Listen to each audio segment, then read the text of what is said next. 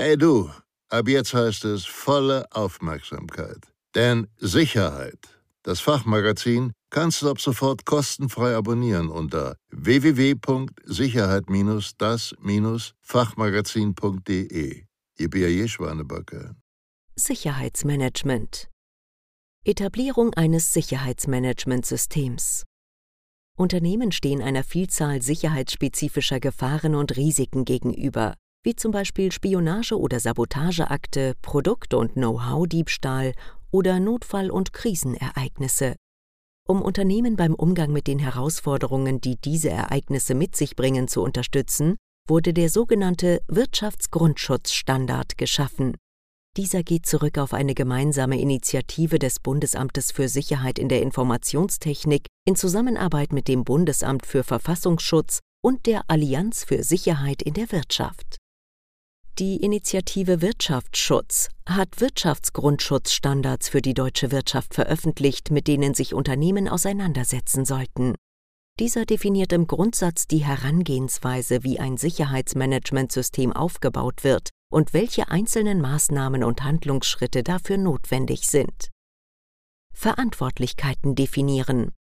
Auch bei dem Thema Wirtschaftsschutz ist zunächst die Leitungsebene aufgrund ihrer Organisationshaftung verantwortlich. Auf dieser Ebene sollte das für Unternehmen essentielle Thema auch grundsätzlich angesiedelt sein, um Entscheidungen treffen und definierte Maßnahmen proaktiv umsetzen zu können. Je nachdem, welche Gefahren und Risiken für die Unternehmenswerte erkannt wurden, welche Forderungen Stakeholder stellen und wie gegebenenfalls die gesetzlichen, vertraglichen oder gar versicherungsseitigen Vorgaben lauten, initiiert die Leitungsebene die entsprechenden Prozesse. Das Thema kann und sollte jedoch an fachkundige Personen, zum Beispiel einen Sicherheitsverantwortlichen Security Manager, delegiert werden. Deren organisatorische Aufgabe ist es, die potenziellen Gefahren und Risiken für das Unternehmen zu identifizieren und konkret zu benennen die individuelle Risikoexposition erarbeiten.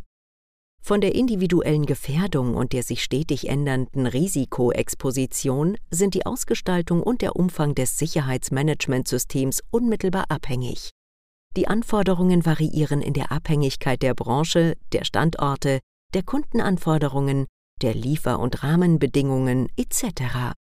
Zu den häufigsten Gefahren und Risiken zählt der materielle Wertverlust. Aber gerade die immateriellen Werte, wie zum Beispiel ein angeschlagenes Image und der damit einhergehende Reputationsverlust infolge eines Sicherheitsvorfalls, sollten bei der Risikobetrachtung keinesfalls außer Acht gelassen werden.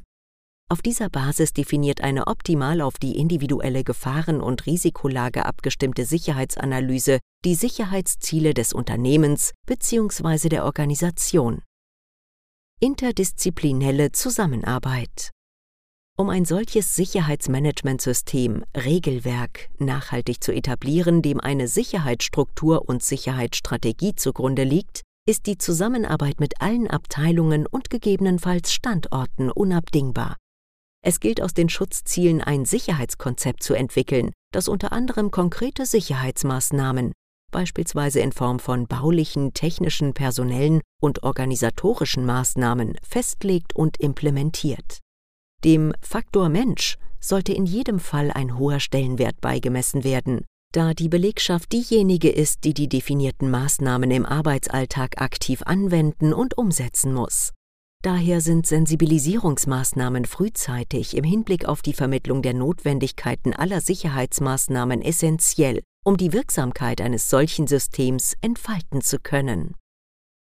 Vorbereiten auf Eventualitäten Störungen, Notfälle und Krisen stellen eine Beeinträchtigung der betrieblichen Abläufe dar, bedrohen das definierte Sicherheitsniveau und können, zum Beispiel bei einer fehlerhaften Herangehensweise, existenzbedrohende Ausmaße annehmen. Aus diesem Grund sollte sich nicht nur darauf fokussiert werden, wie Sicherheit umgesetzt und etabliert werden kann, sondern im gleichen Gedankengang auch die Worst-Case-Szenarien durchgespielt werden. Was ist, wenn die Gefahr sich realisiert hat, wenn es einen Vorfall gab? Hierzu sind Verantwortlichkeiten, Ressourcen und Abläufe zu definieren, wie bei verschiedenen Ereignisfällen, Szenarien vorgegangen wird. Die Aufbau- und Ablauforganisation erfordert einen gut durchdachten und strukturierten Prozessaufbau, der im Rahmen einer interdisziplinären Zusammenarbeit erarbeitet und geübt werden sollte, um Schwachstellen im Übungsmodus ausfindig zu machen.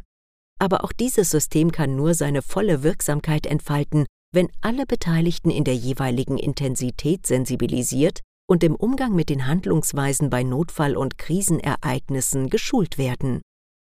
Qualitätskreislauf. Ein System ist in der Theorie jedoch nur so gut, wie es auch in der Praxis gelebt wird. Daher müssen alle Maßnahmen einer regelmäßigen Kontrolle unterzogen werden, um das Gesamtsystem stets zu optimieren und kontinuierlich und konsequent weiterzuentwickeln. Dies erfordert in der Regel ein systematisches Vorgehen und einen strukturierten, wiederholbaren Prozess. Hierzu eignet sich beispielsweise der sogenannte PDCA-Zyklus, um Maßnahmen zu definieren, zu implementieren und zu leben, die Wirksamkeit zu überprüfen und stets zu optimieren.